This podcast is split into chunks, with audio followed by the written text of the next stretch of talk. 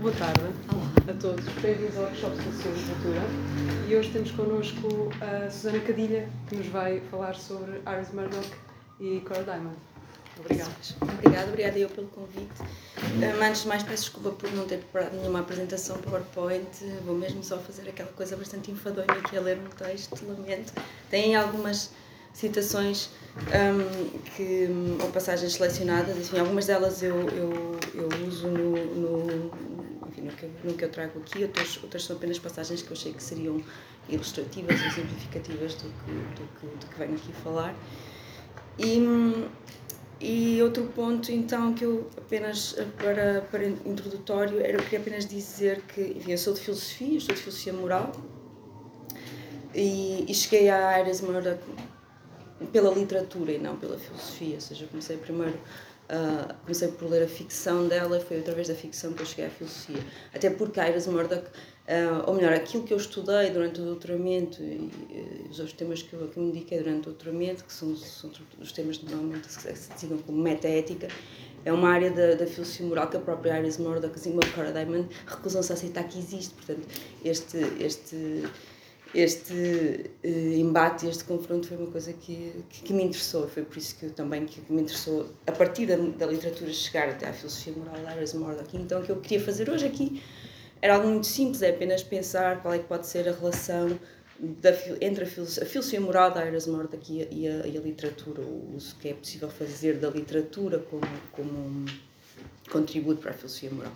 E é, é isso que eu me proponho a fazer aqui. Mais uma vez, desculpem por não ter uma, uma, uma, uma apresentação muito bonita, mas enfim. Um, claro que, que se quiserem interromper-me, não estou à vontade. Então, para pensarmos sobre a relação da literatura e da filosofia moral no trabalho de Iris Murdoch, seria importante primeiro perceber qual é a visão que ela tem de como a filosofia moral deve ser, ou não deve ser. Muitos dos seus ensaios filosóficos são, entre outras coisas, uma tentativa de dar conta dessa questão. É também importante perceber contra que pano de fundo essa resposta emerge, e é sabido que ela escreve, em grande medida, como reação ao que designa como a última versão do empirismo britânico, ou seja, a chamada análise linguística.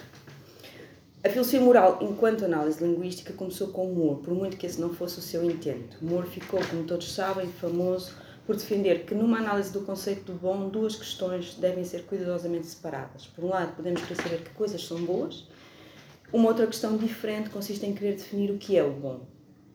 Podemos elencar toda uma quantidade de coisas que consideramos boas, mas elas não fazem parte do significado do que é o bom, que é em si uma propriedade indefinível.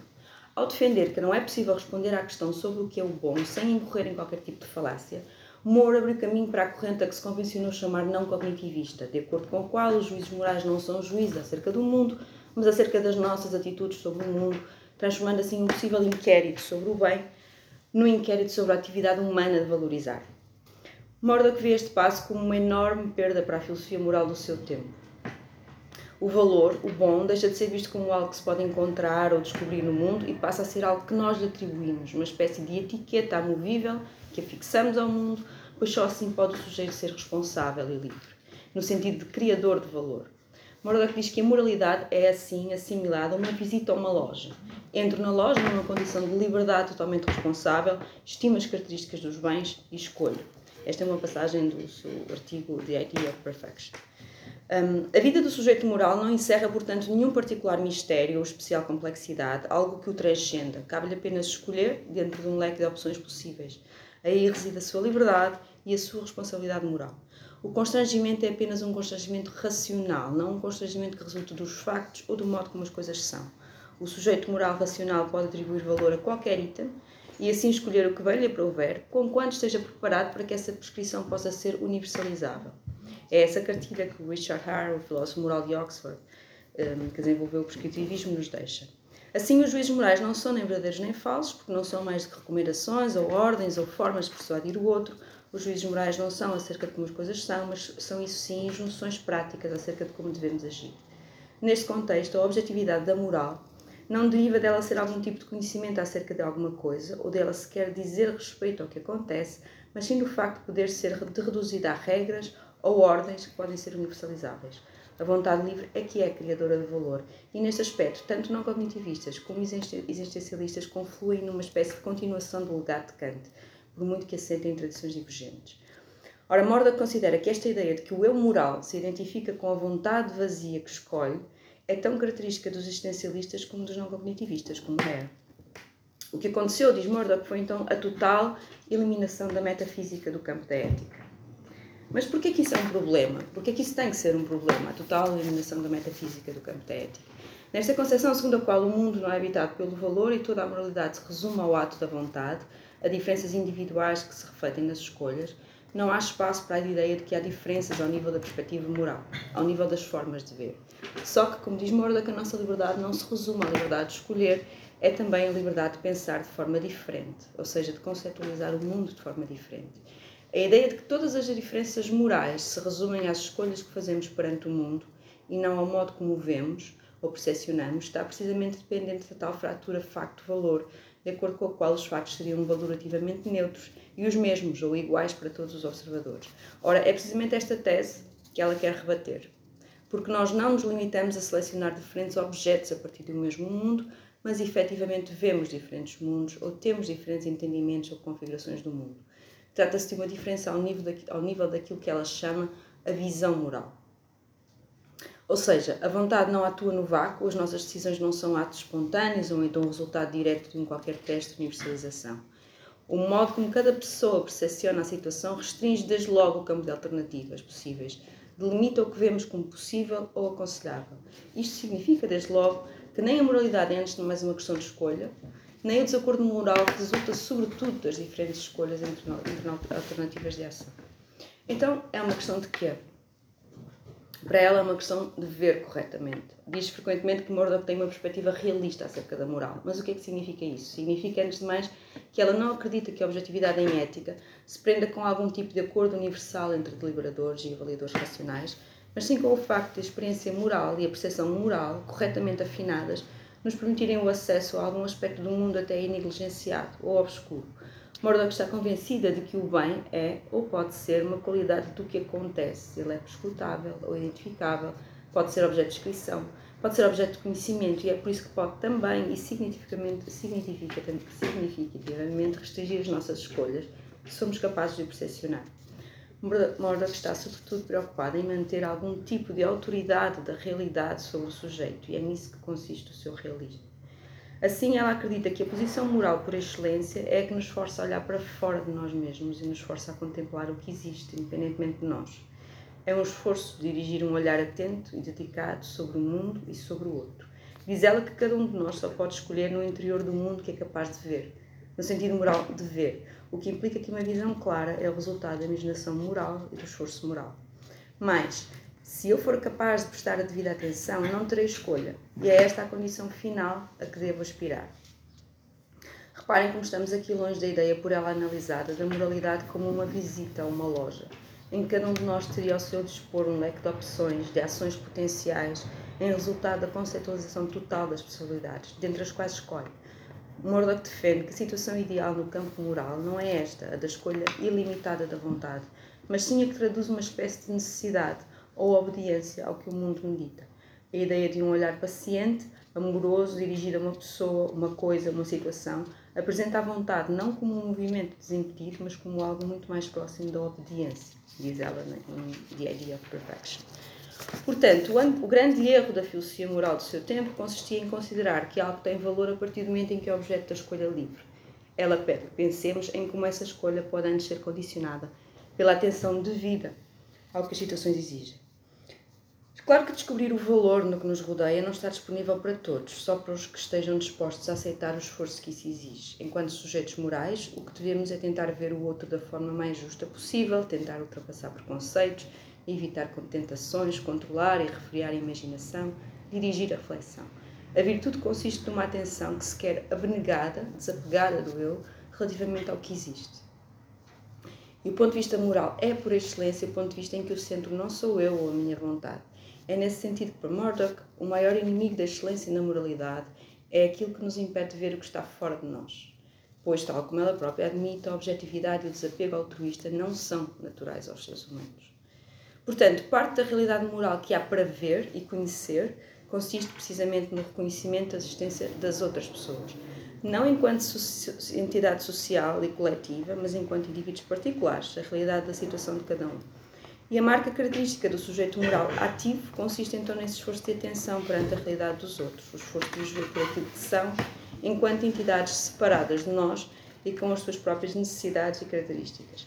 É essa habilidade para dirigir o olhar atento para o outro e para o enxergar com justiça ou caridade na sua particularidade, é esse esforço de atenção Murdoch chama o amor pelo indivíduo.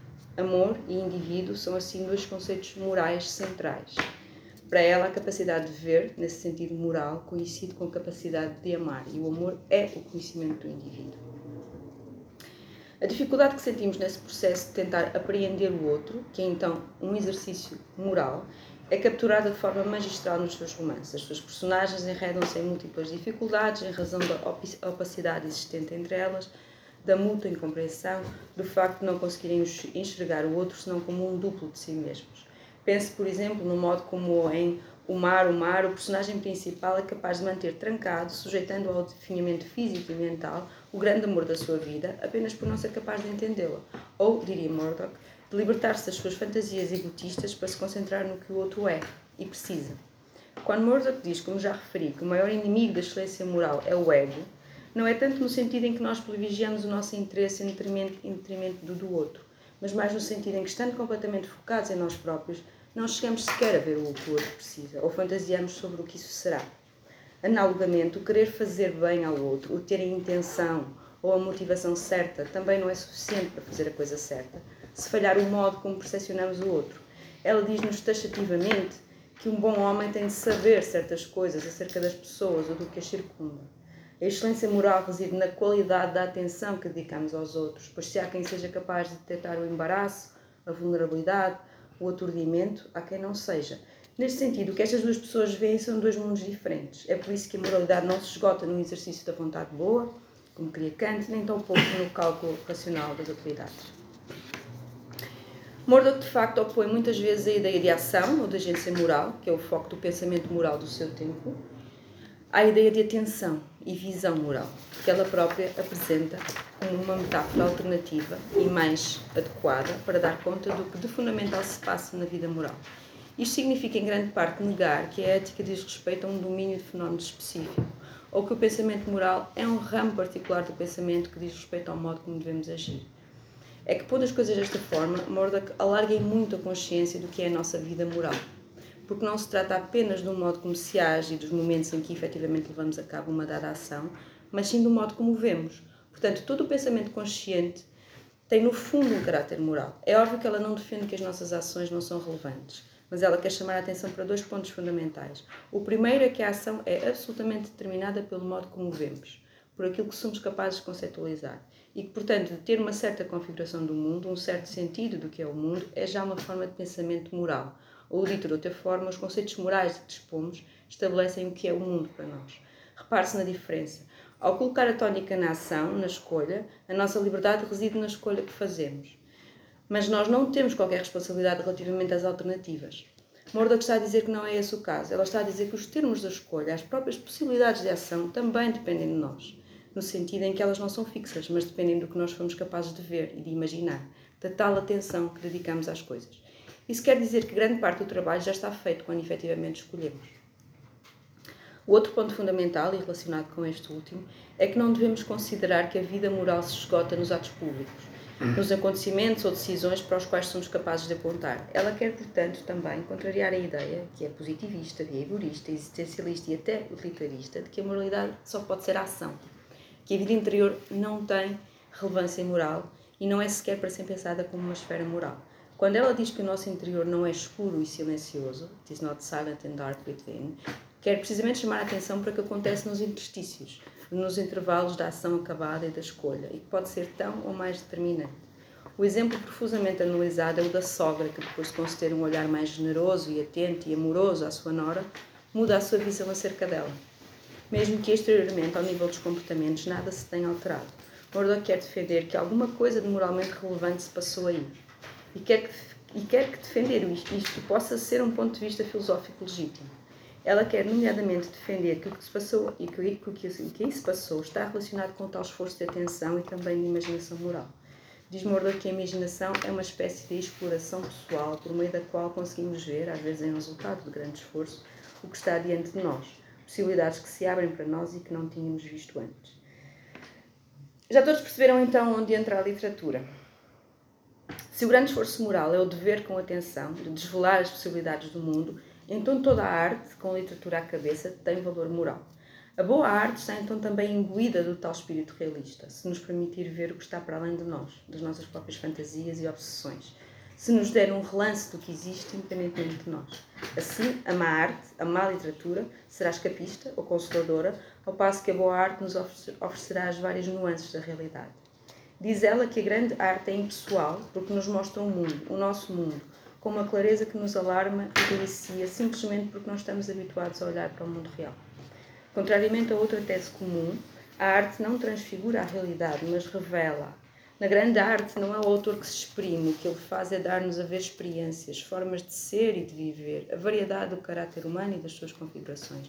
A literatura, em particular, permitirá um certo tipo de identificação imaginativa, um what's like to be aplicado a cada um de nós, o jogo do que será ser o outro. Quanto ao valor moral da literatura, ele parece, portanto, claro, uma vez que se alarga a própria concepção do que conta como, como vida ou atividade moral. A filosofia moral do seu tempo tinha uma visão muito pobre e limitada do que é pensar moralmente.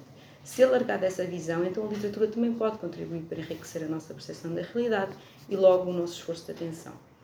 Mas já quanto a defender, como faz, por exemplo, Cora Diamond, que a literatura pode ser considerada uma forma perfeitamente legítima de fazer filosofia moral e pode fazer parte do trabalho do filósofo moral, podemos fazer duas leituras diferentes, consoante analisemos a obra literária de Murdoch ou o que ela própria disse acerca da relação entre filosofia e literatura.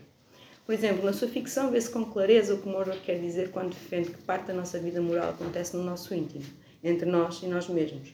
É frequente encontrar as personagens em constante luta, em esforço, às vezes em dúvida. Mas há sempre um trabalho interior de compreensão, numa tentativa de deslindar não só as nossas próprias intenções, como as dos outros, num esforço de releitura constante. Ora, a vida moral assenta aqui. Ao mesmo tempo, fica também claro que muito do que pode correr mal decorre precisamente de incompreensões mútuas, do facto de não se conseguir ver o outro corretamente, de o mistificarmos, de projetarmos nele ilusões ou ambições nossas. Mas se Cora Diamond vê os textos literários, não apenas os de Murdoch, mas os de outros romancistas também, como parte integrante do contributo filosófico, já Murdoch parece querer separar as águas, pelo menos oficialmente, entre o que serão os contributos da filosofia e os da literatura. Embora ambas as atividades procurem revelar a verdade, ela parece defender que o fazem de forma diferente, com propósitos e métodos diferentes. Já Diamond, como se sabe, não vê qualquer objeção a que um texto literário possa ser considerado um texto filosófico de plano direto. A nossa tendência para ver nesta sugestão algo problemático estaria dependente de uma determinada concepção do que é ou pode ser a filosofia não da única concepção possível, mas de uma entre muitas, que é a ideia de que a filosofia se expressa por meio de argumentos. Mas se nós estivermos dependentes dessa concepção, então não será estranho pensar que a visão filosófica que Murdoch sustenta, por exemplo, a ideia de que a vida mental tem significado moral, só pode ser convenientemente explorada por meio da sua ficção, pois é aí que a vida interior pode ser exposta e narrada em todo o seu detalhe de complexidade. Não é fácil discernir até que ponto Murdoch e Diamond estão ou não em sintonia. É que ambas parecem concordar que uma concepção do que é a vida moral pode ser apresentada de diferentes formas. Ambas veem a literatura como capaz de desenvolver, desenvolver aquelas capacidades que são a base da nossa vida moral, fornecendo descrições que estimulam a imaginação e a sensibilidade moral. Diamond também em nenhum ponto afirma que os textos literários devem ser lidos como textos filosóficos. Pelo contrário, ela afirma que a ideia é que o romance possa ensinar-nos a pensar sobre a natureza humana, ao fazer-nos pensar sobre ela e não ao dar-nos de mão beijada aquilo que devemos pensar. Portanto, a questão é saber se reconhecer o significado moral da literatura é ou não uma outra forma de dizer que a reflexão filosófica moral também pode assumir a forma de literatura, ou se, pelo contrário, algo que lhe seja intrinsecamente específico. Pelo menos na entrevista em que aborda claramente esta relação, Murdoch expressa alguma relutância em assimilar as duas, sublinhando o caráter sistemático e abstrato, assim como o rigor das ideias que se espera da filosofia. Certo é, no entanto, que a forma como definimos a esfera da moral tem muitíssimas implicações sobre o modo como se pode ver essa relação da literatura com a filosofia moral. E foi isso que hoje procurei aqui explorar. E foi em tempo Obrigada. Sim, obrigada. Obrigada. E abrimos o, o período de discussão. Sim. De perguntas. Sim, por sim.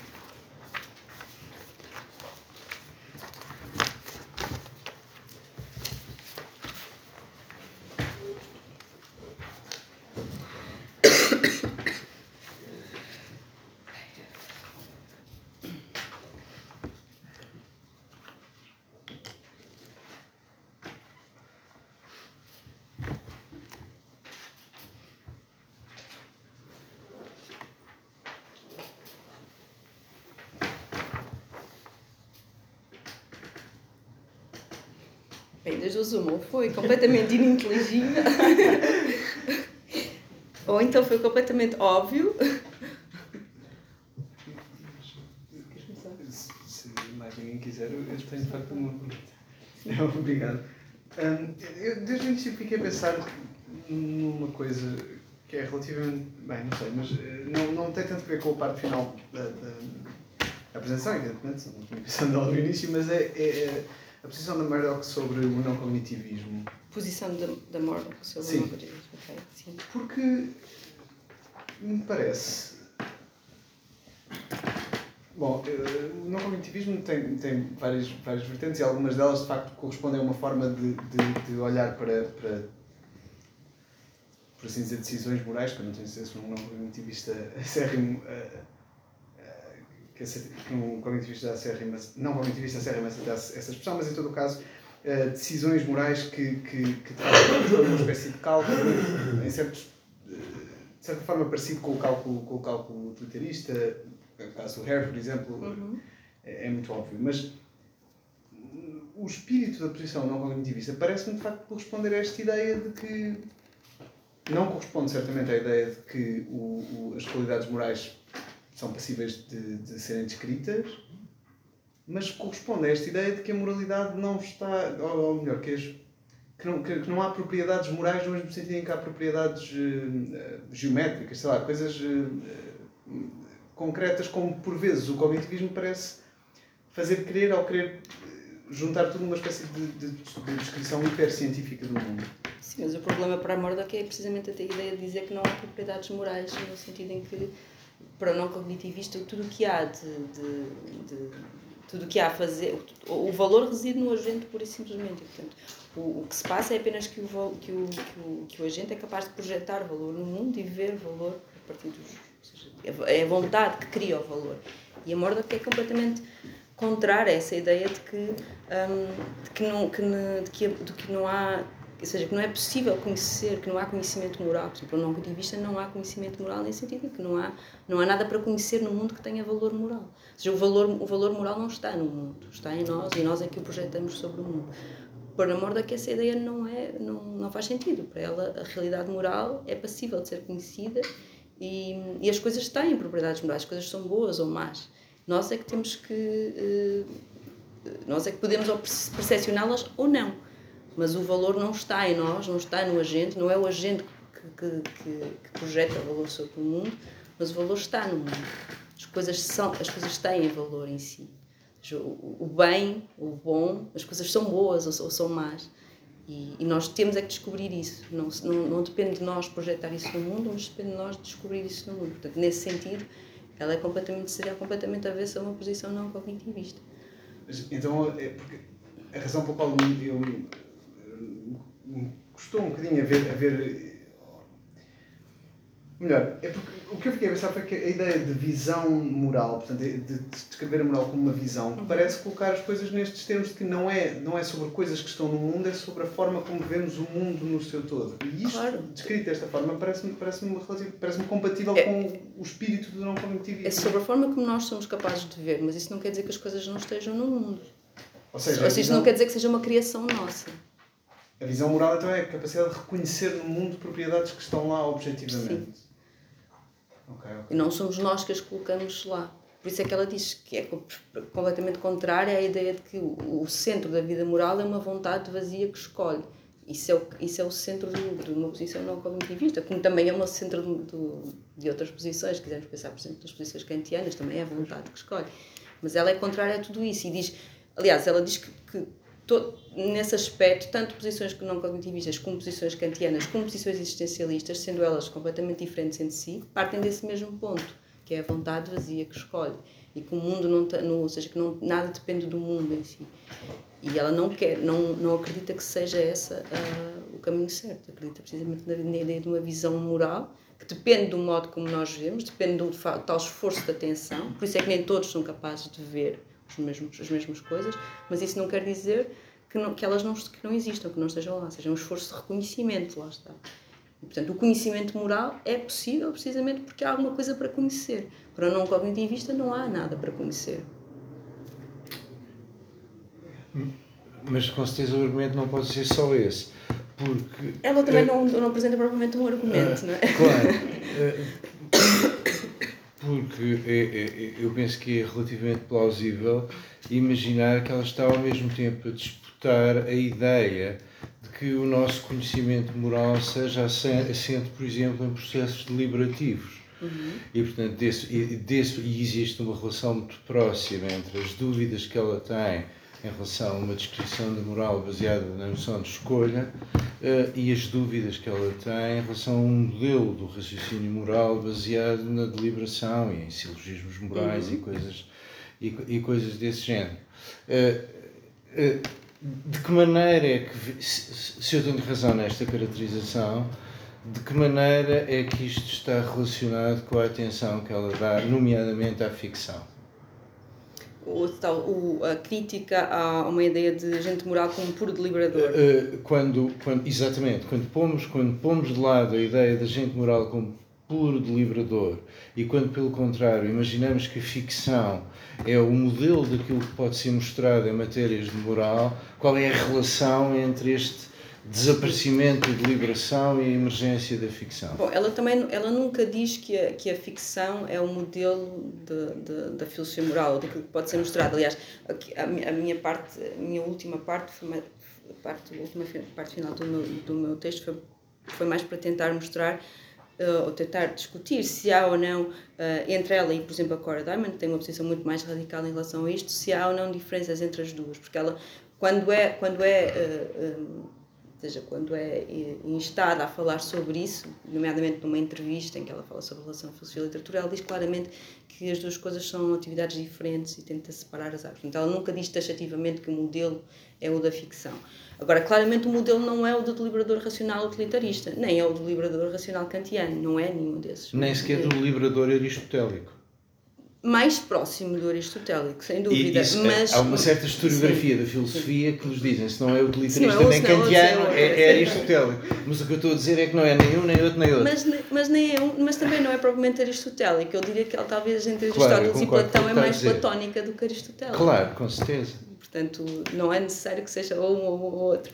Eu acho Claro, que sim, claro. o, esforço de atenção para, porque ela, que ela exige, que ela pede, que, ou que ela diz que será o, o contrapondo à ideia de agente moral e de agência moral, a ideia de visão moral, que é- são essas duas Ou a ideia de deliberação connosco próprios, que é uma ideia platónica. Exatamente.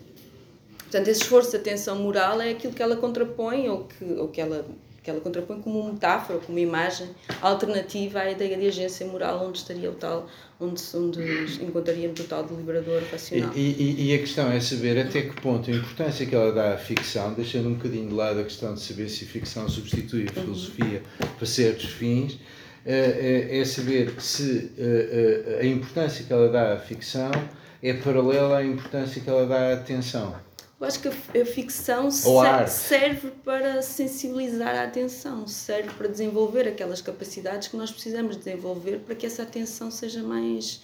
eh, Mas é cuidada. propedêutica ou... Não é propedêutica, não é. Quer dizer, ela diz que a arte educa. Ela diz claramente que a arte educa. A arte educa e revela, é o que ela diz.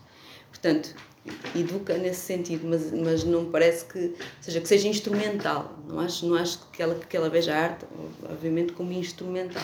Mas sim, ela diz que a arte educa, no sentido em que as, as, hum, as qualidades ou as características que nós precisamos desenvolver para, hum, para desenvolver a nossa sensibilidade moral, por exemplo, hum, estão ou são, estão, são, são aquelas qualidades, aqueles recursos que nós, que nós temos que recorrer também para, no uso da ficção. Portanto, a ficção serve para isso, para apurar essa nossa sensibilidade, para, para termos, eh, enfim, eh, abrirmos, abri- abrirmos o nosso mundo a novas experiências, a novas formas de ser, a novas, a nova, a novas, até a novas situações morais, pensarmos sobre novas situações morais, ehm, ver como é possível, por exemplo, pormos às vezes do lado de, de, de personagens ou de pessoas que são aberrantes do ponto de vista moral, como é que é possível isso acontecer e o que é, que- é que isso diz de nós e do nosso próprio desenvolvimento moral. Portanto, é um, é um laboratório, se quisermos, daquilo que se passa, uma forma de experienciar, sem nos estar a acontecer exatamente a nós,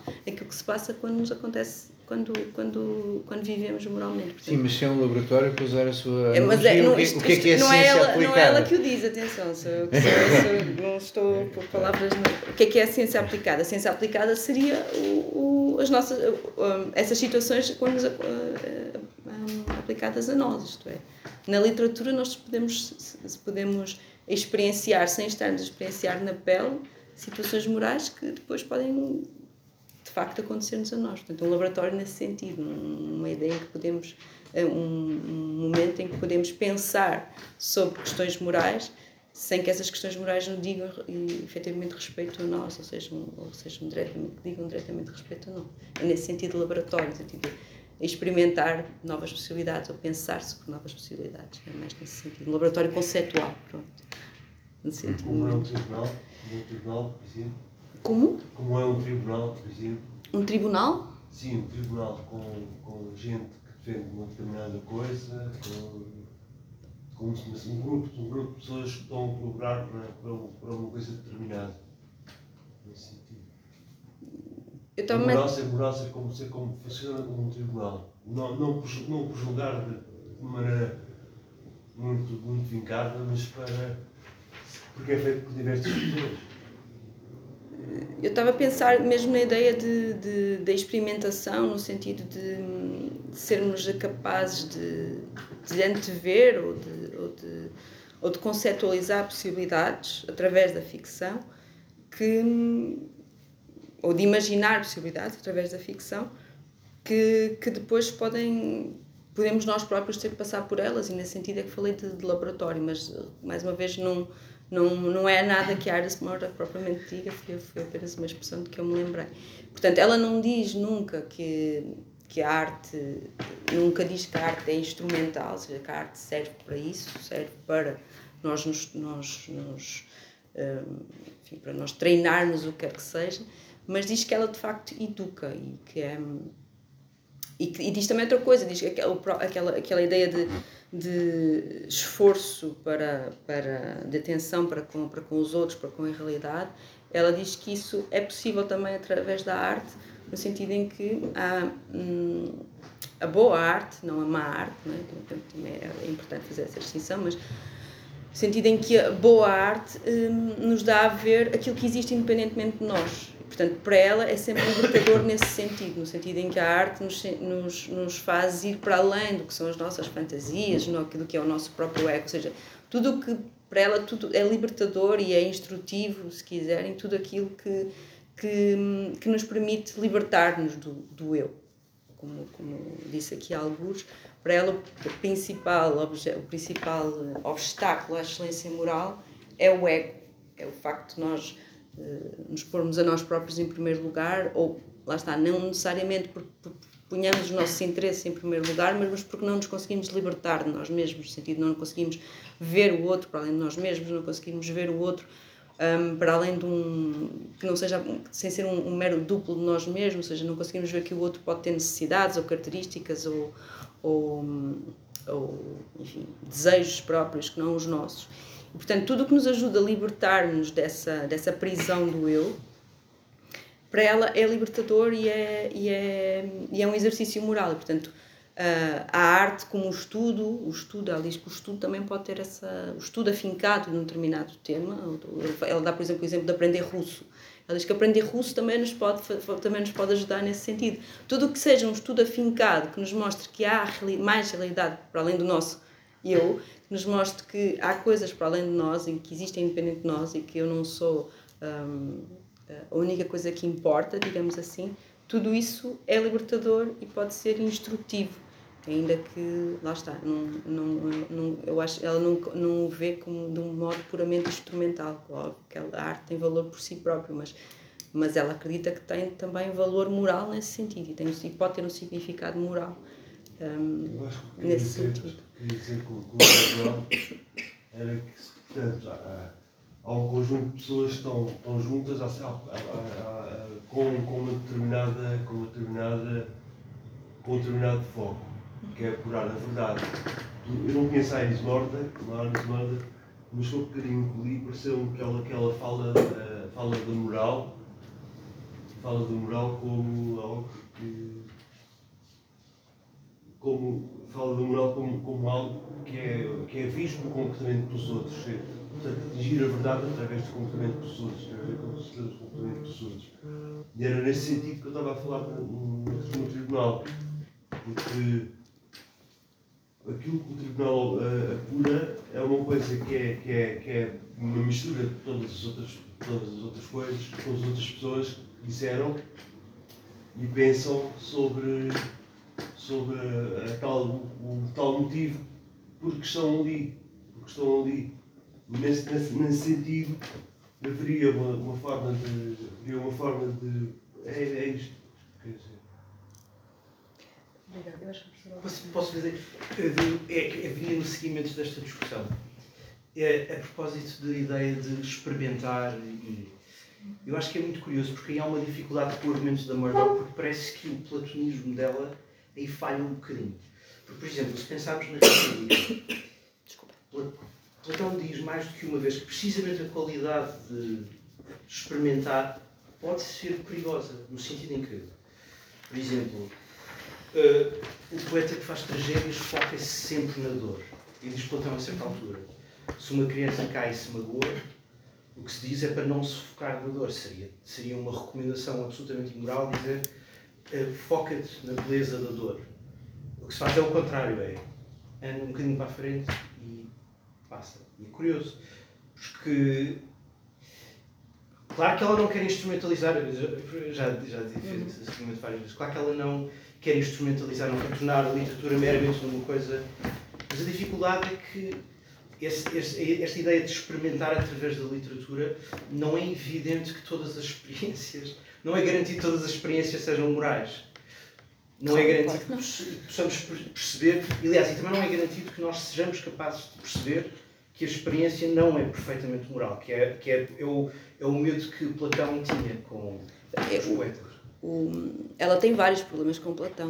Um deles é que, para o Platão, a própria, a própria arte eh, não era arte, ou a literatura, a poesia, no caso, não era propriamente uma. não, não via propriamente com, com, com bons olhos. Portanto, esse, esse é, desde logo, um, um grande problema com, com, com Platão. Outro problema que ela tem com Platão, uh, ou, ou pelo menos com, com com, com, uma, com a leitura que ela faz do Platão, é, é, é a ideia do, do bem. Ela fala muitas vezes da ideia do bem. E é por isso que, que é considerada platónica. E usa Platão, e usa a metáfora da, da ascensão de Platão, da saída da cave, etc.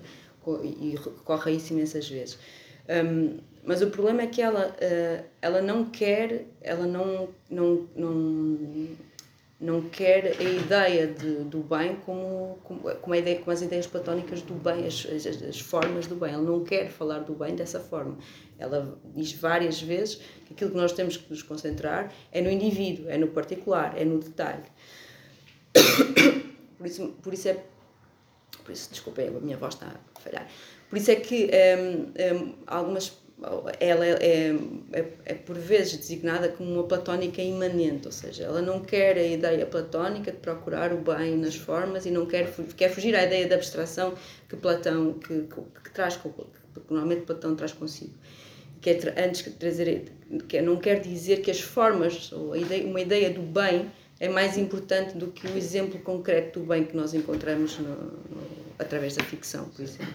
Portanto, ela tem vários problemas com Platão e, e esse também que, que, que, apontou, ou seja, a experiência pode não ser boa, claro, a experiência pode não ser boa. E a, a, a ficção pode nos pôr em contacto com situações que não são necessariamente moralmente boas, como há pouco eu, eu disse, um, aquela ideia de que nós nos podemos, por exemplo, sentir, sentir apiadados ou sentir ou sentirmos até identificados com, com personagens que são moralmente maus, um, é, isso, isso, isso, acontece frequentemente, isso não tem necessariamente, mas isso não tem de ser necessariamente mau. Um, ou seja, isso não, essa experiência não tem de ser necessariamente má e não tem de ser necessariamente um, eh, lá está, como, eu não, como ela não vê a, a, a arte necessariamente como uma propedêutica ou, com um sentido instrumental de nos tornar melhores pessoas necessariamente, Uh, essas experiências não, não têm que ser necessariamente más. O facto de nós nos conseguirmos, conseguirmos sentir empatia, por exemplo, com uma personagem que é moralmente mau, um, não tem de ser, ser necessariamente mau. Isso pode simplesmente fazer-nos pensar sobre o assunto, pode-nos pode nos fazer pensar sobre as, as, a, tal, a tal dimensão das possibilidades de, uh, que, que, temos à nossa, que temos à nossa disposição e isso pode enriquecer-nos de outras formas. Portanto, não... Claro, mas também pode ter o contrário. Esse é, esse é, esse é o problema de Platão. Isto é, pode também ter o efeito contrário, pode, pode ter o efeito de qualquer coisa parecido com se não sei quem faz, então eu também posso, então eu também posso fazer. Se, se acontece, uh, pode, ter, pode ter esta. Como é, que se, como é que se corrige isto?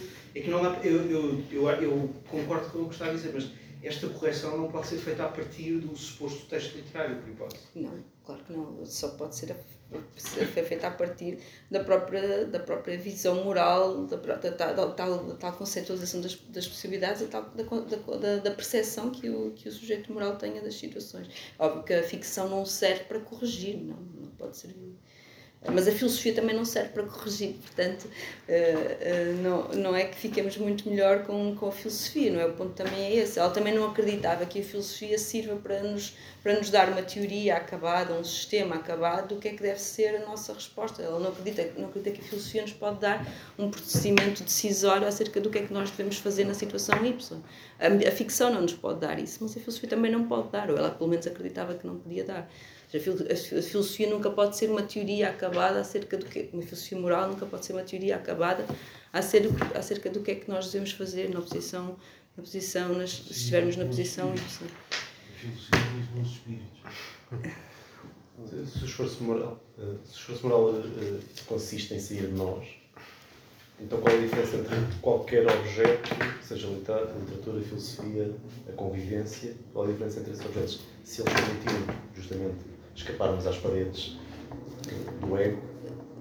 Ela fala sobretudo de três, de três objetos. Fala do bem, uh, fala das pessoas e fala da arte, como tudo aquilo que nos permite escapar ao, ao fat relentless ego, como ela diz. E, portanto, um, todas, esse, todas, esse, todas as possibilidades que nos permitem fugir ou libertar-nos das nossas, das nossas obsessões e fantasias egotistas e egoístas são boas nesse sentido, ou seja, não, não, não são, são boas e são, são exercícios morais e são exercícios de virtude, ou seja, a virtude está aí, no fundo, aquela é, é a distração. A, a distração, a distração, ela acredita mais que a distração é o que nos prende às próprias, às tais, às tais fantasias, isso é, que é, isso é que é distração. Ou seja, o que nos liberta de nós, dos nossas, do, do nossos, das nossas lá está, desejos, fantasias, o que, é, o que é que quer quisermos chamar, o que nos liberta de nós é que nos permite sair dessa distração. A distração é quando nós estamos encerrados em nós mesmos. Isso distração é que é... de nós. Sim, distração, distração de nós mesmos, sim. Hum, nesse sentido podemos dizer, mas isso é que é escapista, porque estamos a tentar sair de nós mesmos. Hum, ela considerava que não, que o escapismo é precisamente a arte que, ou a arte, ou tudo o resto que nos, que nos, que nos satisfaz, que satisfaz, essas, que satisfaz essas fantasias e esses desejos. Isso é que é escapista, isso é que, não, isso é, que é não olhar para o, para o mundo, não olhar para a forma como as coisas são. Tudo o que nos, que nos, de, que nos leva para, para, para, para o mundo, que nos abre o mundo, que nos permite ver possibilidades que antes não, não teríamos possibilidade de ver, tudo isso é que é libertador e, e não escapista. Nem consolador, não, também. Vamos dar de barato, embora eu acho que não se possa dar de barato, que é bom prestarmos atenção às outras pessoas. E, e, e, e, é só para tirar isto da, da, da, da, da discussão. Uh, uh, pode ser possível fazer o mesmo argumento sem, sem algumas das dificuldades que estavam aqui caracterizadas uh, da seguinte maneira a, razão porque a arte é importante para este argumento é porque quando queremos ensinar alguém a prestar atenção a coisas, eh, quando eh, prestar atenção a uma pessoa, ou prestar uma atenção a três versos, ou prestar atenção a uma história, ou prestar atenção a uma folha, são atividades parecidas por causa do prestar atenção e não por causa daquilo a que se está a prestar atenção. Uhum. Quer dizer, não precisamos de uma teoria sobre mimese, não precisamos de uma teoria sobre a relação entre ficção e filosofia, não precisamos de, eh, não precisamos de Aristóteles, desse, desse ponto de vista não precisamos nada de Aristóteles, mas, eh, eh, eh, eh, eh, eh, eh, mas podemos reconhecer que, eh, independentemente da justificação que temos para achar que é bom prestar atenção a certas coisas, eh, eh, aquilo a que chamamos arte é uma ocasião para cultivar formas de atenção. E desse ponto de vista, estamos a, estamos a descrever um certo modo de fazer as coisas que depende do cultivo de formas de atenção. Sente-se confortável com esta solução? Completamente, sim. Portanto, lá está, quando ela, quando ela diz que as pessoas e a arte são importantes pelos meus, por- também por esse motivo, é, não há assim grande, grande, grande semelhança entre uma coisa e outra. Claro, claro. Porque o próprio Umas são pessoas que não existem, outras são pessoas que existem. Exatamente, portanto, é, é já uma grande diferença. O objetivo é mesmo, o valor está mesmo nisso, nisso, que, nisso que aponta. Aliás, quando ela dá o exemplo ainda mais abstruso, se quiserem, de aprender russo, ah, qual é o valor de aprender russo? O, o valor de estar, o, o valor de aprender russo é o valor de estar embrenhado numa qualquer atividade contemplativa, quiser que lhe queiramos chamar, que é que, É o valor de passar a vida a aprender russo. que, que nos dá esse. que, que cultiva esse esforço de atenção. Uh, o esforço de atenção que nós precisamos cultivar para o caso moral, eh, acredita ela, está a ser cultivado também quando estamos a aprender russo. Claro. É esse o ponto. Mas isso não se põe uma teoria sobre a semelhança entre o russo que se aprende e a pessoa Não põe, com claro quem que se não. lida. Claro não pode. Não se põe. Não pode, não pode se pôr, sim. Portanto, o, é o, o valor está nesse esforço de atenção. E o ponto, o ponto hum, não, não diria original, mas pelo menos eh, hum, combativo no caso do Murdoch, é que ela, é que ela hum, traz esta ideia, ou, ou desenvolve esta ideia num- numa altura completamente, digamos assim, eh, avessa a este tipo de ideias. não é?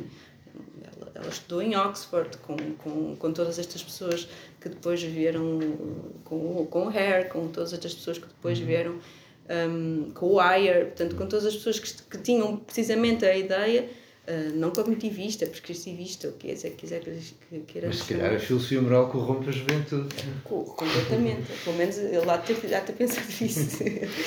Eh, Portanto, esta ideia de que a visão moral e a atenção moral é mais, deve ser o centro da nossa vida moral e a própria ideia de que a, de que a vida moral não se esgota na ação, não, é? não se esgota nos atos públicos, naquilo que efetivamente fazemos, mas que muito, muito do trabalho é feito antes, de tal forma que ela, como ela diz que quando escolhemos o trabalho, já, muitas vezes o trabalho já está feito, precisamente porque, porque o, o, o importante é a forma como nós, como nós eh, vemos, portanto, tudo, e, e tudo, tudo o que, no- que nos acontece contribui para a forma como nós vemos. Portanto, eh, essa ideia de que a vida moral, a vida moral eh, não se esgota nos atos públicos, essa ideia de que a vida, a vida íntima, a vida mental íntima tem, faz parte da esfera moral, era algo completamente, vou chamar revolucionário, mas era revolucionário naquele contexto, naquele contexto específico da filosofia moral de Oxford.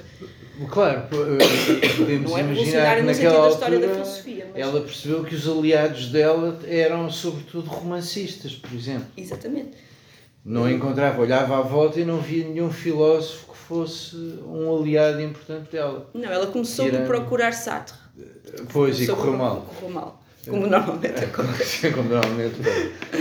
E, portanto, ah, correu mal. E, e, e, portanto, não, na filosofia de Oxford, da filosofia moral de Oxford, era essa filosofia co- em, que, em que o centro da vida moral é a tal vontade vazia que escolhe e em que a ideia de que o valor não pertence ao mundo, o valor não, não faz parte da fábrica, do, do tecido do mundo, como, como, do- como diz o, como diz o, o Mackey. Portanto, o valor não faz parte do tecido do mundo e, portanto, essa, é, ela, nesse, nesse aspecto, hum, chamando a atenção para a ideia de que a vida moral, a vida moral, a vida íntima, mental também tem valor moral, para chamar a atenção para esse aspecto de que a atenção moral hum, é o esforço da atenção moral é, é, é o, deve ser o ponto central do- das nossas vidas morais. Ela foi de facto, hum, enfim, nesse contexto muito específico do que era a filosofia moral de Oxford no, nos inícios do século XX, nos meados do século XX, hum, era de facto bastante eh, contracorrente, digamos Claro, assim. mas isso levanta uma perplexidade que muitos leitores da Murdoch eh, sentiram. Que é saber como é que é possível dizer isto tudo. Eu sinto-me instintivamente de acordo com muito o que acabou de dizer. Como é que é possível dizer isto tudo e depois dizer não precisamos de nenhuma meta-ética? Ah, isso é outro ponto curioso e que, e que, e que, e que traz até, até também a Diamond, as, as, as leituras que a própria Diamond faz de Murdoch. Eh, eu não, não vi e em nenhum lado eu, vi explicitamente que ela diga que nós não precisamos de uma metaética, mas ela diz que não acredita que a, que a filosofia moral, um, para já que seja um, que seja um domínio do pensamento, do, do conhecimento filosófico, com, com, com, com contornos bem definidos.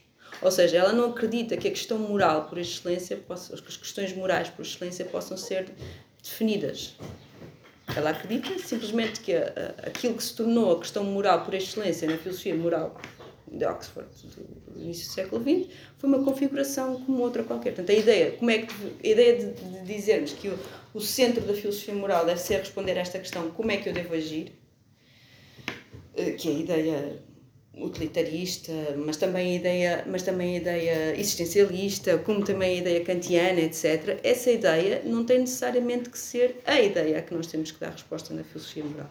Ela acredita que essa foi, é uma configuração contingente, temporal, daquilo que é a filosofia moral, da mas mesma, não tem de ser. Da mesma maneira que a estética não tem que responder à pergunta de que é que eu devo gostar. Exatamente. Quando é que eu, quando é que eu devo sentir prazer. Exatamente. Ela, não, ela acreditava que essa era uma configuração, hum, lá está, perfeitamente contingente histórica e não é tudo o que nós temos tudo, tudo que nós temos que dizer ou tudo que nós podemos dizer acerca da, da vida moral, acerca da filosofia moral. E, portanto, uh, aquela separação canónica, que, ainda hoje é canónica, e como eu, como eu comecei por dizer, é nessa, é nessa, nessa, nessa uh, divisão de águas que eu, própria, que eu própria fiz a minha formação a minha tese é em metaética, portanto, eh, eh, essa divisão formal entre aquilo que seriam as perguntas típicas da ética normativa, como devo agir, as perguntas típicas da metaética, qual, qual é o estatuto dos juízes morais, qual é, se existem factos morais, o que é que são factos morais, e depois, mais tarde, a, outra parte da ética, da chamada ética aplicada. Essa divisão, essa ideia de que, é, de que a filosofia moral para já tem esses contornos muito definidos, pode ser dividida nessa, dessa forma uh, muito, muito rígida para alguém como, como a Murdoch, e a Diamond diz que se inspirou na Murdoch para defender exatamente isso, não faz sentido. Precisamente porque as questões da filosofia moral, nisto a Diamond é muito mais, muito mais assertiva que a Murdoch, as, questões da filosofia moral não estão definidas à partida, mas dependem precisamente de, do modo como nós nos, como nós, como nós nos, nos, situamos relativamente àquilo que nós consideramos que é a nossa, a nossa natureza moral. Portanto, não é como se a posição por defeito da filosofia moral, se as questões por defeito da filosofia moral tivessem que ser essas. Não, essa é uma é uma, uma, uma forma de, de, digamos assim, de moldar e de pôr as questões, entre outras. E, portanto, a, a, a, a separação entre ética normativa, metaética, ética aplicada, decorre precisamente dessa, dessa, dessa forma de ver a filosofia moral. Mas não tem que ser, não é a única forma que nós temos de ver a filosofia moral. Não fala da, da, da, da filosofia uh, aplicada, da, da moral aplicada? Não. Não, de todo. É eu estou a dizer isto porque porque uh, parece que há uma coisa que eu compreendi pelo que vou ler aqui e que uh, quer dizer que uh, portanto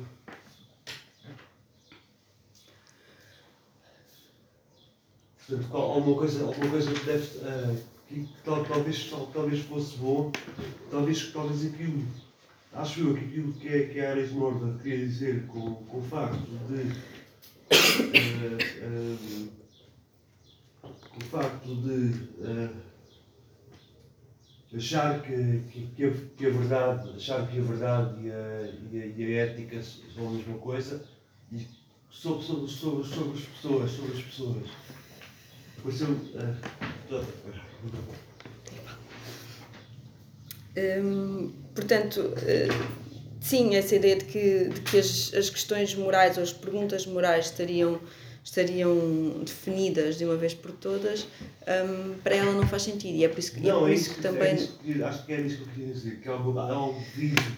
Cada vez, cada vez que se fala de uma pessoa, cada vez que se fala da personalidade de alguém, ou cada vez que se tenta acertar sobre o comportamento de alguém, é aí que está a ética. É aí que está a ética. Portanto, se eu, se eu, se falar, se eu falar de alguém, se eu falar de alguém e, perceber. Se eu falar, se eu falar de alguém e perceber que, que esse alguém é de uma determinada maneira e é provável que haja de uma determinada maneira, se eu, se eu, se eu, disser, se eu disser que provavelmente ele vai fazer uma determinada coisa, eh, posso estar errado, mas, mas é- é aquilo, que eu digo, aquilo que eu digo ou que eu penso sobre, sobre o que pode ser essa coisa é algo de. é algo de. de eh, é algo vivo, é algo que está, está, está, está a viver. Cada vez que se fala no caráter de alguém, está, está a viver, está-se a viver a moral para. É, é importante dizer coisas que, que sejam. né, É aí que está a questão do, do bem. É aí que está a questão do bem.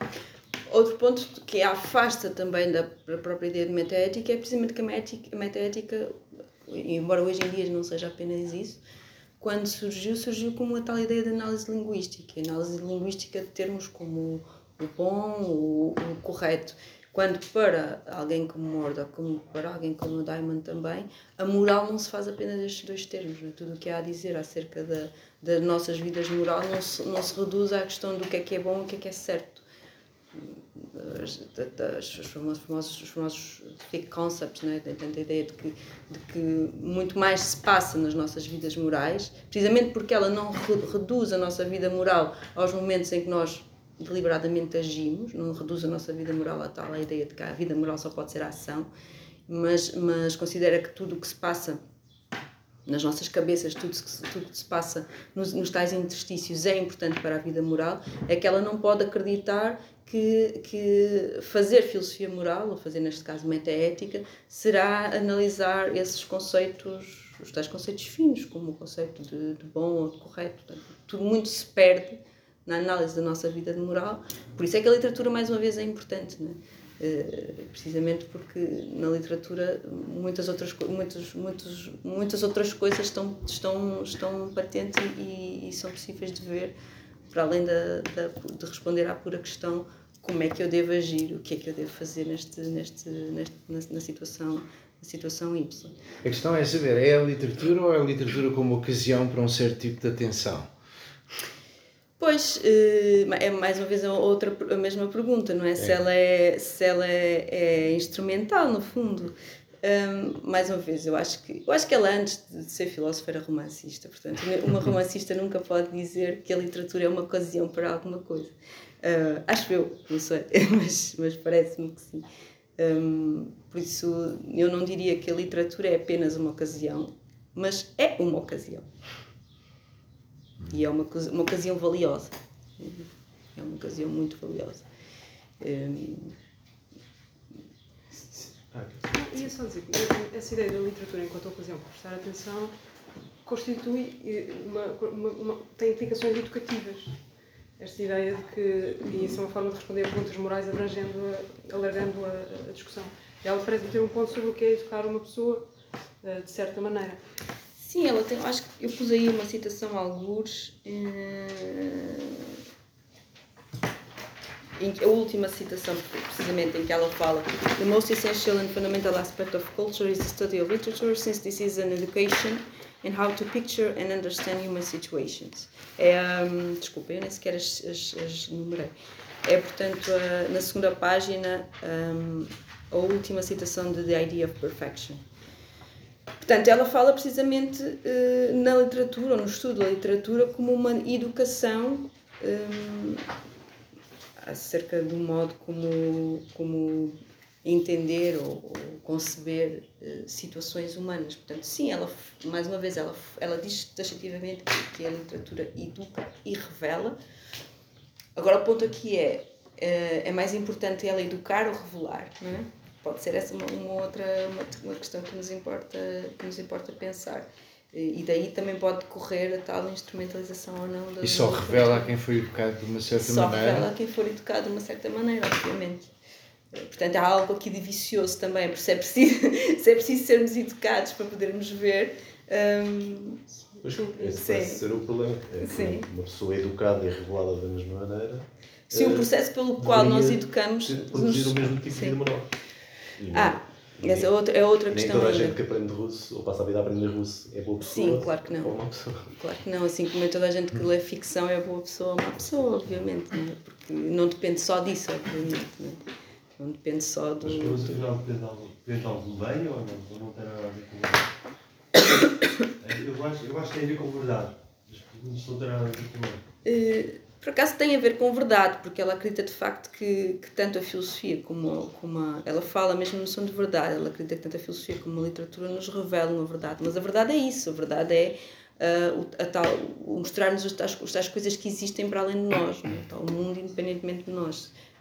A verdade para, para, para o Murdoch não é, mais do, que- não é mais do que isso, é ser capaz, é ter acesso ao que existe para além de nós.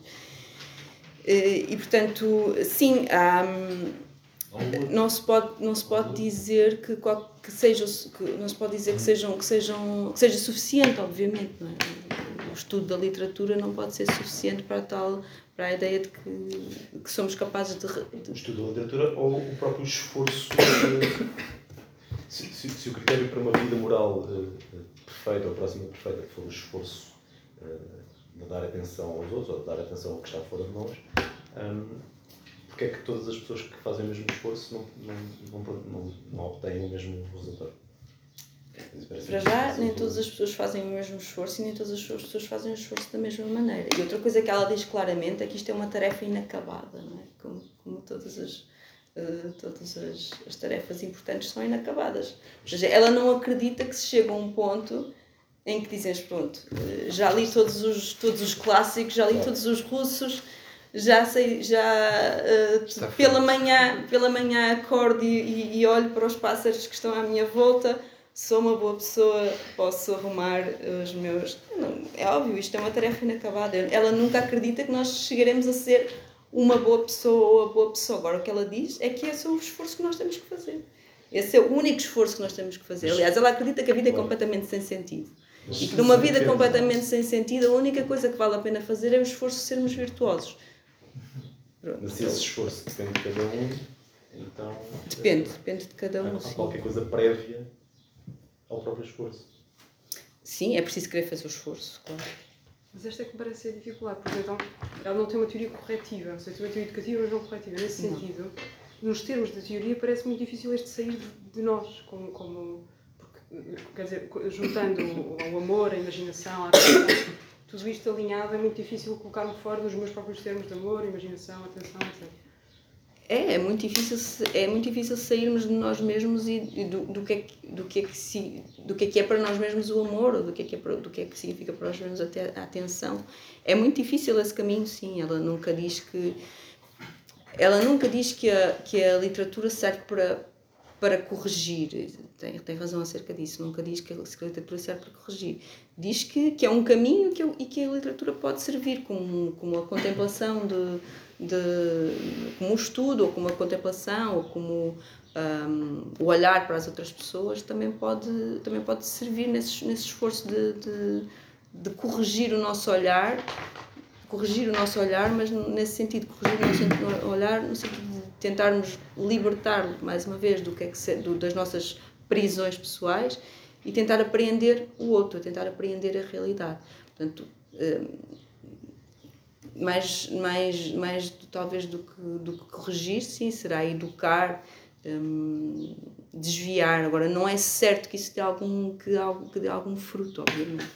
E há outro problema também, é que se pensarmos que todo esforço moral esse, esse esforço individual, essa luta quase corpo a corpo connosco, no- con- connosco mesmos para hum, sairmos de, nos libertarmos das nossas dessas prisões, Uh, é, é- é Marta Nussbaum, por exemplo, que diz que ela deixa muito de fora porque ela não pensa, por exemplo, ela não, não ou não, não contempla sequer uh, toda a questão social, é? toda a questão de política até, isto é, se toda a vida, toda, nem, nem toda a vida moral se esgota nesse esforço de, de, de perfeição, de, de, há muitos outros assuntos morais é? que importam para a vida moral e que não se esgotam nesse esforço de autoaperfeiçoamento, ou seja, que, a crítica, que não é uma crítica, mas é mais uma, um, enfim, um ponto de uma chamada de atenção para algo que não que não é suficientemente explorado a partir de Murdoch, é essa ideia de que o auto, a vida moral ou a, a, sim, a vida moral, os assuntos morais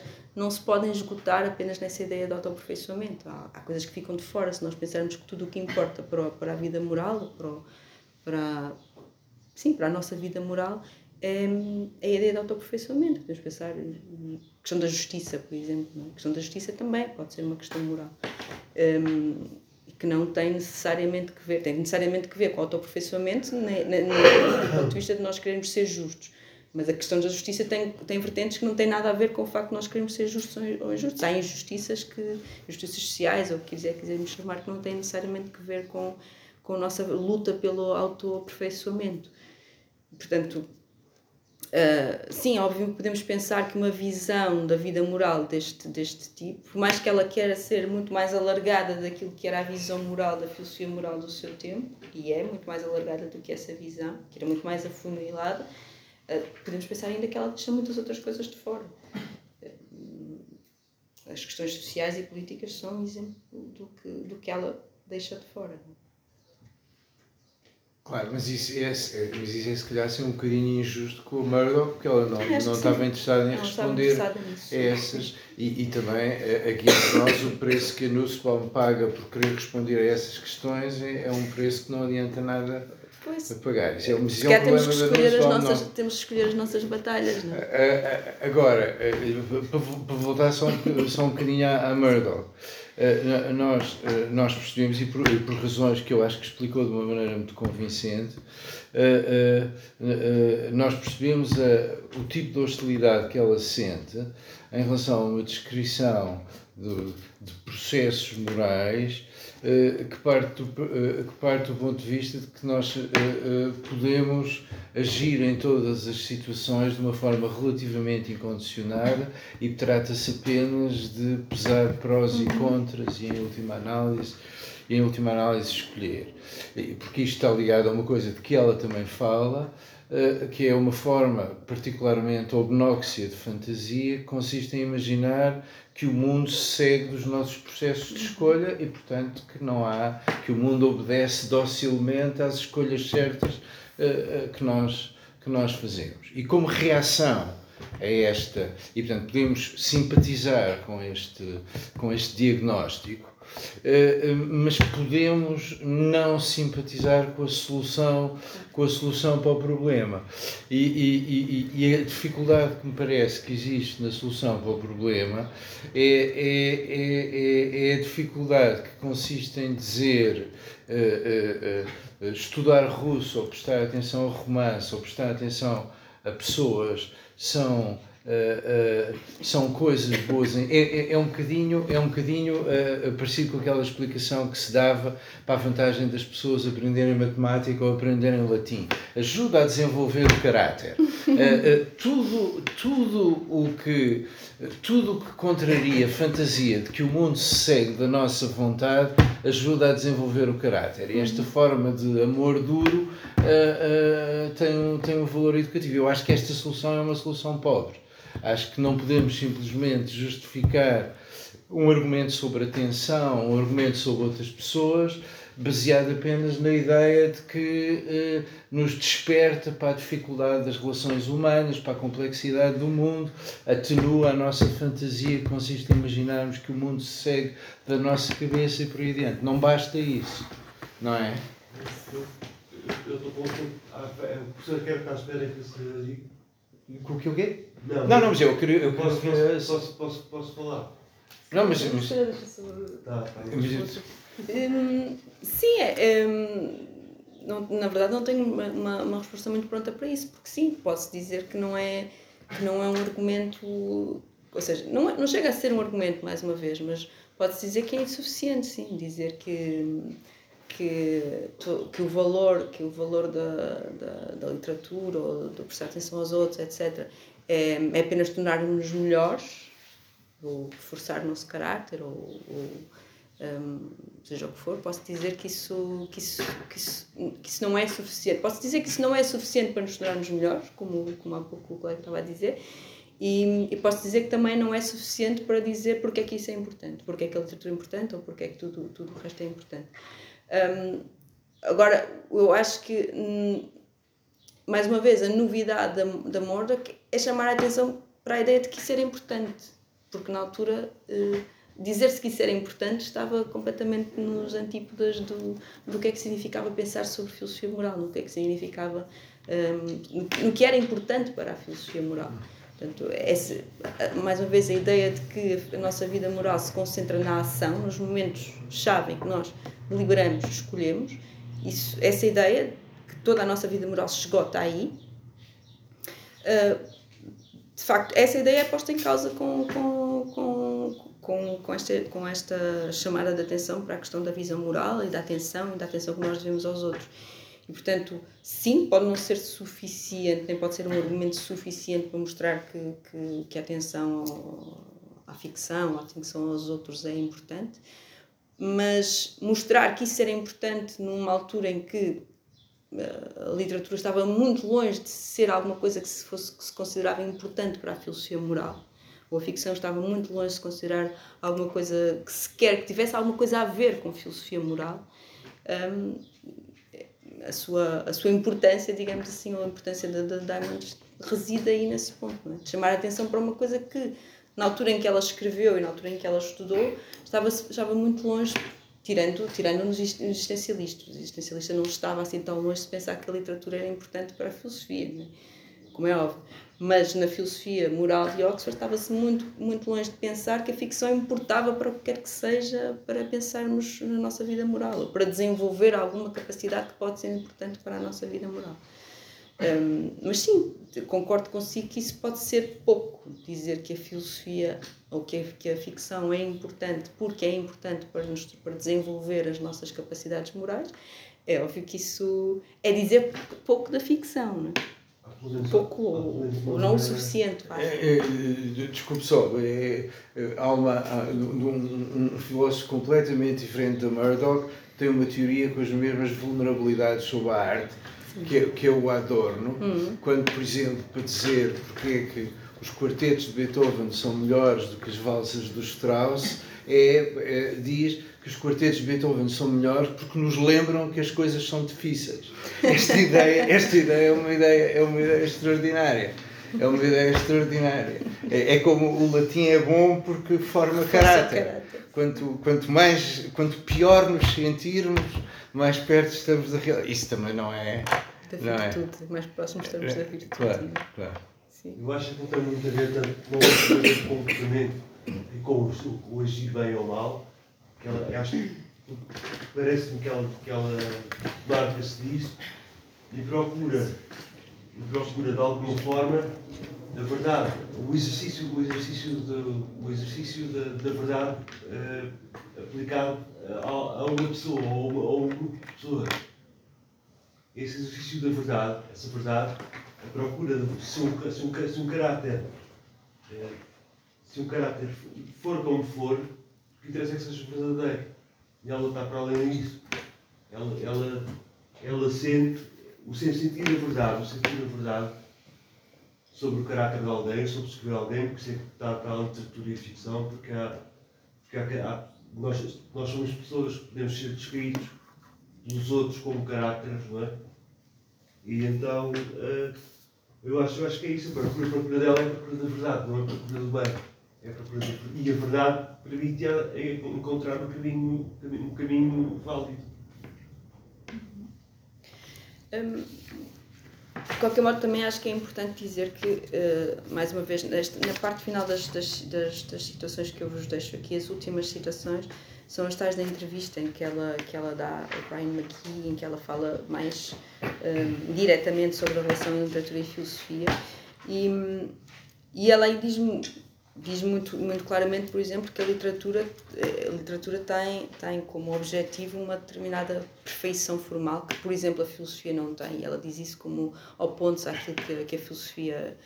Ou seja, tentando, mais uma vez, demarcar as águas entre filosofia e literatura. E, portanto, uh, um, ela, ela não, não. Eu acho que que é bastante razoável nós supormos que ela acredita que a literatura terá valor também pelo seu valor formal, não é? Portanto, claro. da estrutura formal, etc. Claro. Portanto, não, mais uma vez, não, não queria deixar passar a ideia de que ela tem, da literatura ou da ficção, um, uma visão meramente instrumental. Ele acredita que é um caminho e é um caminho valioso, o tal caminho que nos leva no esforço de atenção ao outro e ao, e ao particular e ao detalhe e a outras formas de. de, de, de mas não, mas ela não, não, é uma, vê como. Isso não é uma coisa repreensível. Ela não é, vê como. É, não é uma coisa um repreensível. Para já não é uma coisa repreensível o facto dela, quando fala em literatura, está a pensar num certo tipo de literatura uhum. e, Sim, no, também e, e, e, numa série de casos. Desse ponto de vista, a Nussbaum faz exatamente. E toda a gente faz exatamente a mesma coisa. Era o Austin que costumava dizer quando os filósofos contam 17 casos, começam a falar no infinito. e, e, portanto, e, portanto, é assim: ela está a pensar num certo tipo de romance. Está a pensar nos romances de Tolstói, nos romances da Jane Austen.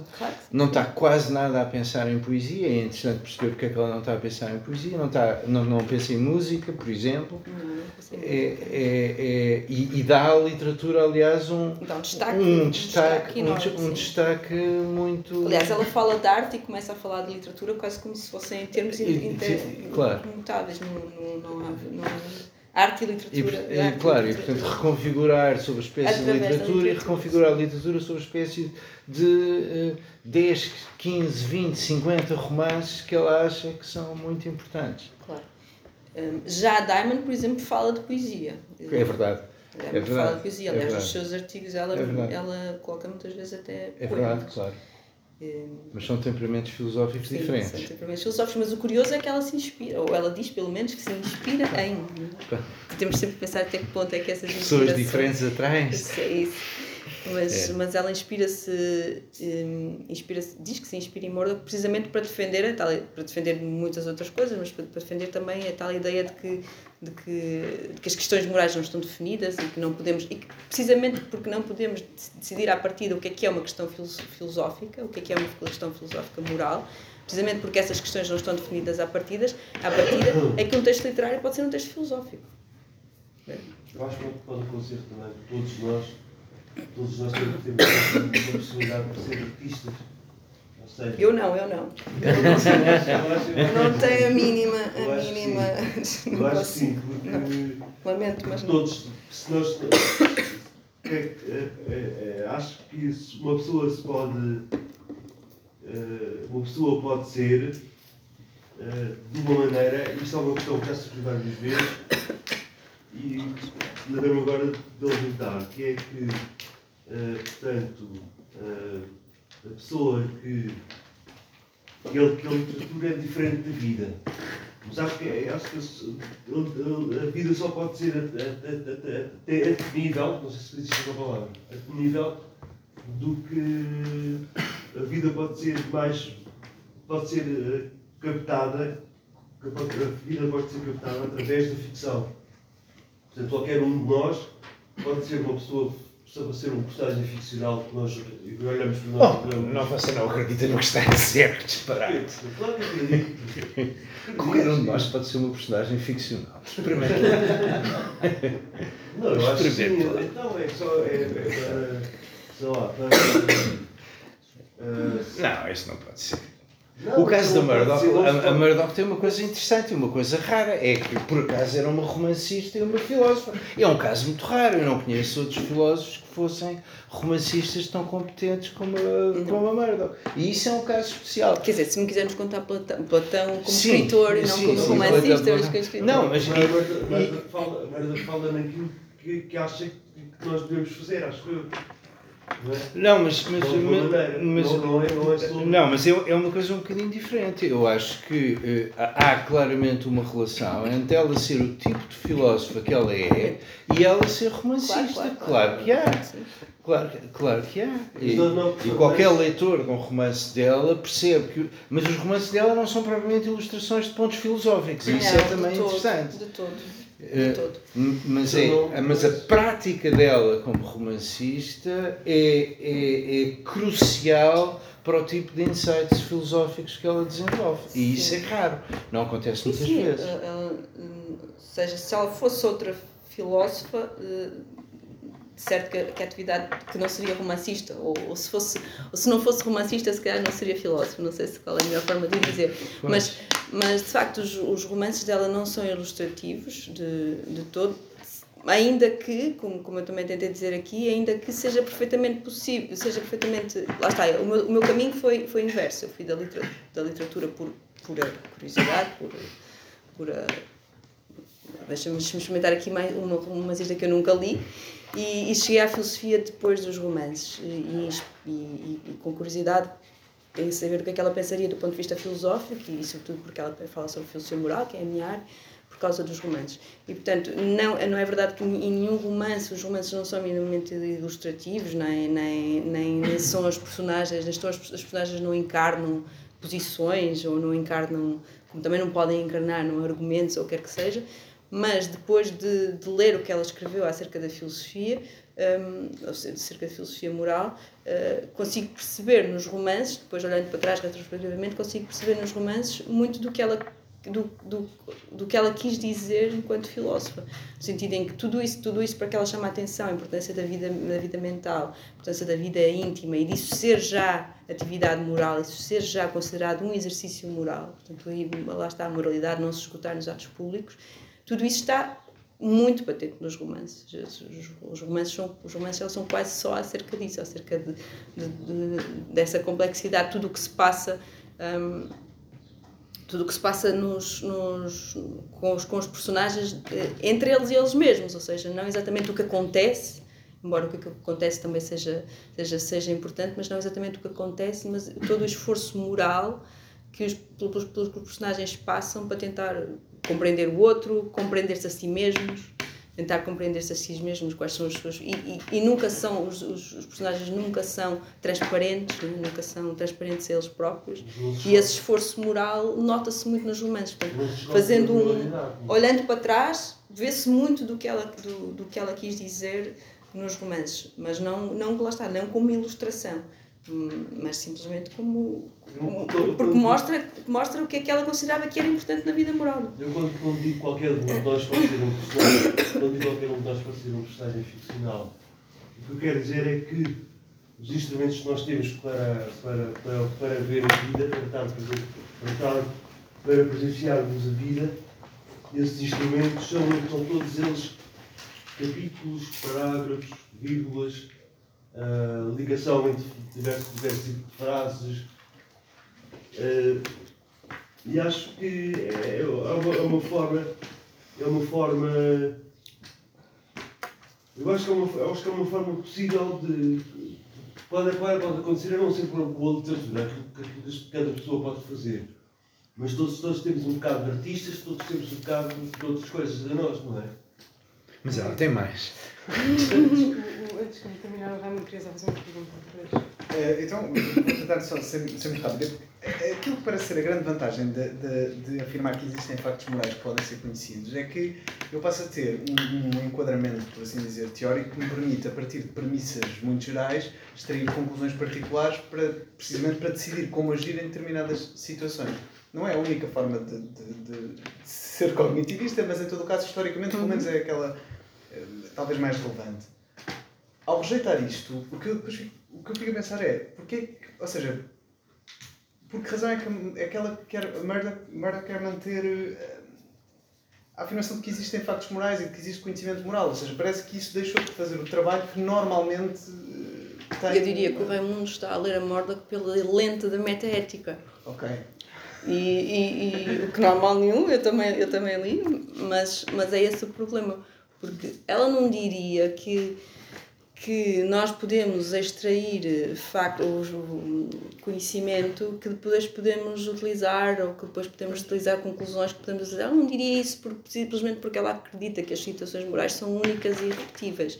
Nós não podemos transpor conhecimento, não podemos, ou seja, a ficção não nos serve para levar lições para o futuro para eu depois, ah, na, na situação X saberei como agir, não é? Não é isso, não é para isso que serve a ficção nem, nem o olhar, a atenção sobre os outros, nem, nem a contemplação, não serve para isso, precisamente que ela não acredita que essas transposições sejam possíveis.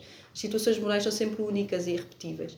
E eu não, não, ou seja, no fundo podemos dizer que há aqui um, um certo contextualismo, pondo, na, na, pondo na, no jargão filosófico atual, podemos dizer que é um certo contextualismo, ou seja, um certo particularismo, muitas vezes ela é, ela é utilizada, digamos assim, por McDowell, por exemplo, como alguém que como alguém que está a, a, defender uma posição particularista nesse sentido, ou seja, que nós não que, que, as, que, as, que a atenção ao detalhe, a atenção ao contexto é de tal forma importante que nós nunca podemos extrair lições para, para o futuro, porque uh, o que importa é o que, se, o que se deve fazer naquele momento, ou o que se pode fazer naquele momento, ou aquilo que eu vejo que posso fazer naquele momento, né? qual é que eu vejo que são as minhas possibilidades naquele momento, na, dando aquele, dada aquela determinada situação, dado aquele contexto, e, portanto isso não é algo que eu possa não é algo que eu possa, não há uma conclusão que eu possa extrair para depois uh, utilizar em, em, situações semelhantes, digamos assim. Não há isso que seja as situações semelhantes. Situações morais não são semelhantes. Ok. Ah, então vou, vou, tentar ser breve, agora, embora essa questão de plano para mangas e ia só pedir um brevíssimo comentário. Né? Por acaso, se calhar bem termos voltado aqui. Uh, é, só, é só mesmo um brevíssimo comentário. Uhum. Eu peço aqui. Eu agradeço porque a minha voz já está nas últimas. Claro. Ah, Deveria de formular isto de uma forma. Se calhar vou, como temos pouco tempo, até vou, vou deixar cair parte da, da questão. E, e ficar-me só com. Mas falou no, no, num platonismo imanente a respeito Marvel. Sim. Um, e lhe perguntar se tem alguma coisa a dizer a respeito da relação entre esse platonismo imanente da Murdoch e o, aquilo que o McDowell, na quinta palestra Mind World, chama platonismo naturalizado. Uh, naquele contexto, de seguir regras, mas uh, se teria alguma coisa a dizer sobre isso e a respeito também de como é que esses, esses, esses platonismos, e se é que eles, se articulam, eu creio que sim, um, ah, estão envolvidos também num certo tipo de rejeição do, do não cognitivo. Para, para responder ao Raimundo, é uma questão complicada. É o que é que chama de platonismo naturalizado? É a ideia de, de factos morais objetivos lá fora no mundo? E que esses factos são factos, esses factos morais são factos naturais? Não. Ah... ok, então, então se calhar não tem, não tem presente aquilo que eu. Platonismo naturalizado, está a falar do ponto de vista de, da segunda, natureza, segunda natureza, que o McDowell fala de segunda natureza? É, é na palestra seguinte, é essa. Portanto, a, a ideia, tava, de, ideia de segunda natureza, é isso? Eu estava a supor que tinha, tinha bem presente, se calhar, essa, essa, essa parte, se calhar. É... é- já li McDowell assim, mas não, mas, não li propriamente ontem, mas ah, okay. já McDowell há muito tempo. Mas está, está, mas é pode simplesmente dizer, é a ideia de segunda natureza está obviamente relacionado com a ideia de segunda natureza, mas, bom, se, se, se calhar porque, pronto, tinha, tinha, tinha que explicar o contexto do, do ponto e, e, quando é que isso surge. Uh, mas cá vou, vou, vou reformular isto de um modo completamente diferente. Uh, para mesmo assim sairmos aqui com qualquer coisa. Uh, sem eu dizer o que é que o McDowell entende por platonismo naturalizado, porque isso implicava uma, uma digressão muito grande, uh, ele diz a respeito desse platonismo naturalizado uma coisa interessante, que é o platonismo naturalizado não deve ser entendido como um, um nome de uma. Lá está, como um ele, ele diz aqui, ele, ele, está a falar de aquilo que ele chama de constructive philosophy, ou seja, vou, vou tentar simplificar. Uh, aquilo que ele chama de platonismo naturalizado não deve ser entendido como uh, uma tese filosófica controversa, como algo que lá está, que se propõe em filosofia, vamos falar em filosofia com, com F maiúsculo. Ah, mas que é simplesmente um lembrete no sentido wittgensteiniano para, de alguma maneira, oferecer a alguém que se perdeu completamente, como se, e, e estou a pensar, por exemplo, o, os filósofos morais de Oxford, para a Murdoch ou para, o McDowell, eram pessoas que se tinham perdido completamente neste sentido e que esse tal platonismo naturalizado não, era, não tinha o estatuto de uma tese controversa, mas que serviria só para ah, redirecionar o, pensamento dessas, dessas pessoas e, e, e, e num sentido bem diferente uh, uh, do género de filosofia que eles, que eles pretendiam fazer. Uh, eu pergunto-lhe se o platonismo, aquele que chamou platonismo imanente da Murdoch, não pode ter justamente esta, esta função. Pronto, fico por aqui para já. Sim, sim, claro. O, o platonismo imanente da, da Murdoch é também uma oposição a essa, a essa ideia de que. De, às filosofias morais vigentes de, de, de Oxford no, meados do século. Mas a ideia do. Se a ideia do platonismo naturalizado do McDowell a que se está a referir é a ideia de que, a ideia que ele defende, que, de que as capacidades racionais, as capacidades morais, as capacidades conceituais, as capacidades morais são ainda capacidades naturais, são ainda capacidades naturais ainda de segunda ordem, se é isso que se refere, então claro que o Murdoch estaria completamente uh, subscreveria uma, uma ideia dessas, obviamente, porque ela nunca... Mas o que me interessava aqui era é, esse tal platonismo imanente da Murdoch, ou seja, é óbvio que sim que ele se opõe à, à filosofia moral, mas é ter esse estatuto peculiar, não ser uma posição filosófica. Não, não é uma sentido, posição filosófica, aliás. E, de, e ter esse, essa, essa função terapêutica. Não assim. é uma posição filosófica, aliás, ela não, ela não pretende apresentar posições filosóficas, ela não pretende apresentar sistemas. Que ela pretende é uh, mostrar que as posições filosóficas que, que existem estão, enfim, estão direcionadas, ou estão, não, estão, não, são dire, não, são, não são necessariamente erradas por verem, por, por, uh, uh, por capturarem mal os eventos, mas são, são erradas no sentido em que estão direcionadas, são unilaterais, se quiser, estão, estão direcionadas para apenas um aspecto da vida moral. E ela quer mostrar que há muito mais para além disso, do que a nossa vida moral não se esgota aí, que há muito mais para além disso. Portanto, não é uma posição. A, a Morda que nunca apresenta um sistema, nunca apresentam. As suas ideias nunca são apresentadas, nem sequer, nem sequer apresentam um argumento, se quiser, muito, muito claro. As suas ideias nunca são apresentadas como uma, uma proposta para juntar a todas as outras propostas, não é? E a juntar mais uma proposta à história da filosofia. Tínhamos até aqui o, o não-cognitivismo, depois temos o realismo, depois temos o naturalismo temos aqui o murdoquismo. Não, não é essa a ideia, não é? ideia de apresentar mais uma proposta para contrapor a todas as outras propostas e ver qual é a correta. O que ela quer mostrar precisamente é que essas propostas, as propostas, as propostas filosóficas, são propostas com uma história, são, não, são, não, são, não são neutras no sentido em que não podemos dizer que um, a filosofia moral por defeito é aquilo as, as questões filosóficas morais por defeito são aquilo que ela quer mostrar. Não, essas questões filosóficas são umas entre outras. Essas questões filosóficas morais que vocês acreditam que são o cerne da filosofia moral são apenas uma questão filosófica entre outras. São as questões filosóficas a que nós, nesta altura, nos, nos, nos, nos dedicamos, nos convencionamos dedicar, mas não são a única questão filosófica moral, nem são a única questão filosófica moral que interessa. É isso, no fundo, que ela quer mostrar. Portanto, não quer propriamente substituir uma teoria à outra, não quer substituir a ideia, a sua, as suas próprias, a sua própria visão, uh, uh, não quer que essa sua visão substitua as outras, quer simplesmente chamar a atenção para a cegueira das outras, se quiser, para a unilateralidade das outras propostas e mostrar que essas propostas estão, estão, se quiser, são contingentes, são históricas. Ela diz isso claramente, são históricas, têm uma explicação histórica. Há uma razão para as, para, para as pessoas acreditarem que a razão, que as questões morais, por, a questão moral por excelência agora é aquela.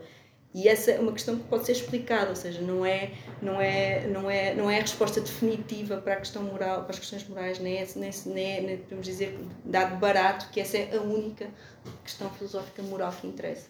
Portanto, sim, não é nesse, nesse, sob, sob esse ponto de vista, tal como uma, uma Cláudia, ela não, ela não quer apresentar um, um, está, um ponto, uma, uma posição que seja que se deve, deve ser contraposta às outras. Quer apenas mostrar a contingência das, das questões filosóficas, a contingência das questões filosóficas morais naquele, naquele tempo.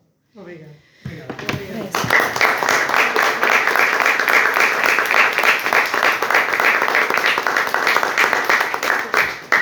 É Obrigada pela vossa atenção e pelas Marcos. perguntas. Terminamos então esta foi a última sessão do workshop já do princípio e em breve terá a novidade a próxima sessão. Obrigada.